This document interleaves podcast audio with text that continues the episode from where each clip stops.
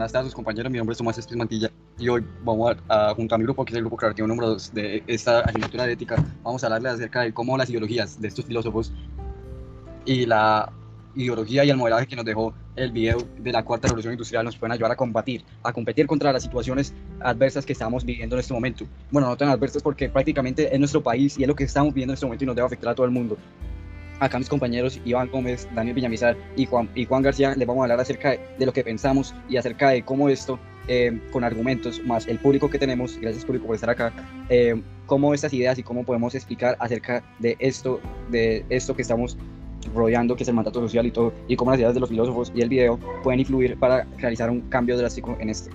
Bueno, eh, como yo, yo que soy el presentador, voy a primero explicar mi argumento.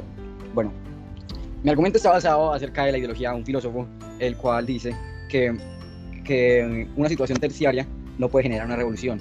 Este argumento me parece muy completo. ¿Por qué? El por qué me parece muy completo es que eh, nos identifica a nosotros, más específicamente los colombianos, a la gente que está acá hablando en este momento, que pasa que muchos de nosotros esperamos a que pasen muchas cosas o a que otra persona venga a arreglar nuestros problemas y no tomamos nosotros acciones para resolver estos mismos. Estamos esperando a que mucha gente más nos ayude y que, la, y que las partes que están involucradas en esta situación digan que, uy, no, porque esta parte, porque otra situación o porque otra persona llegó a tratar de resolver estos problemas, vamos a resolver el problema que en este momento es una revolución. Nosotros estamos tratando de querer revolucionar en contra de la gente que está vulnerando a los derechos de las otras personas, que está realizando ese maltrato social. Por lo que tenemos que esa revolución empezar a nosotros, con argumentos, con peleas acerca de lo malo que puede hacer, que puede hacer esto para nosotros, para el pueblo, y hasta el momento, dónde esto ha, llevado al pueblo y cómo esto eh, lo afecta cada día y cada vez más, y lograr una revolución para que esto cambie.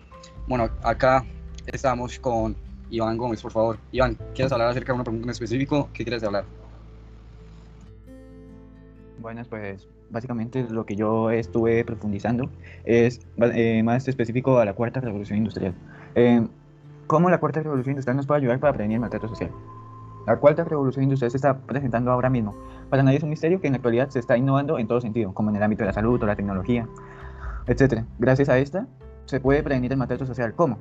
Con innovaciones eh, en la salud para que cada persona pueda sentirse a gusto con su sin importar sea en diferente religiosidad o también de color de piel. Eh, la idea de, estas innovaciones es que eh, no haya un, una,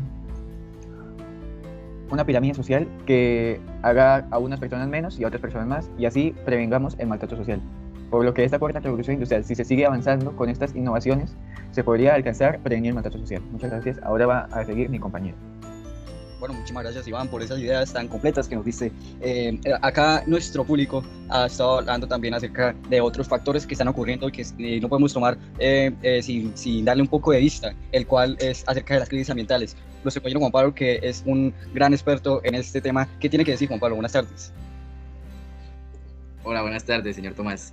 Eh, lo que yo eh, voy a hablar es sobre cómo influye la crisis, la crisis ambiental en el mundo. Entonces, la crisis ambiental, primero que todo, se caracteriza por una pérdida acelerada de la biodiversidad como consecuencia de la extinción masiva de especies, una generalizada destrucción de hábitats y un impacto negativo en las condiciones para la regeneración de los recursos naturales.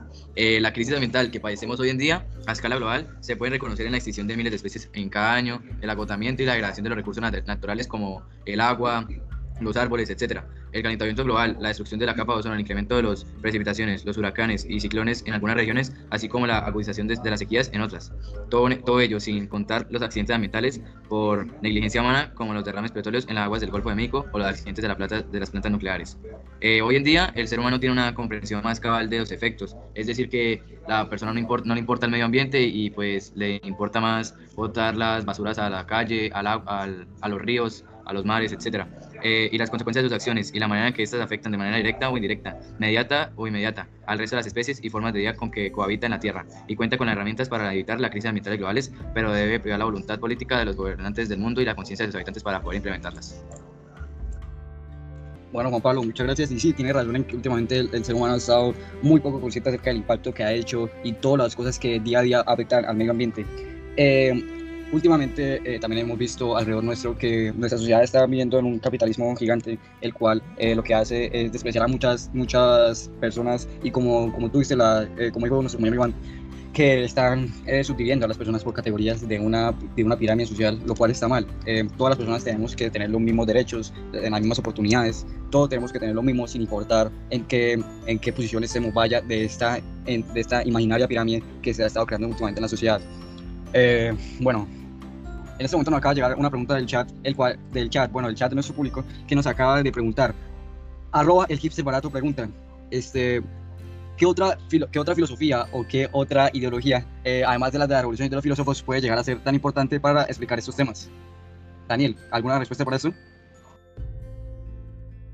Bueno, eh, yo quiero aportar a este problema, en general, casi todos los problemas de la actualidad, como son el maltrato y el ambiental, que somos como los que hemos tratado, pero yo pienso que podríamos retomar la filosofía del emotivismo, principalmente porque pues, el emotivismo nos dice que la mayoría de nuestras decisiones o simplemente sí, decisiones en general son tomadas por las emociones, pero no es tanto que pensamos que las emociones sean, emociones sean irracionales y nos hagan tomar malas decisiones, sino que al estar nuestras mismas decisiones regidas por esas emociones, vamos a poder buscar siempre ese bien común, además de evidentemente buscar lo mejor para nosotros mismos.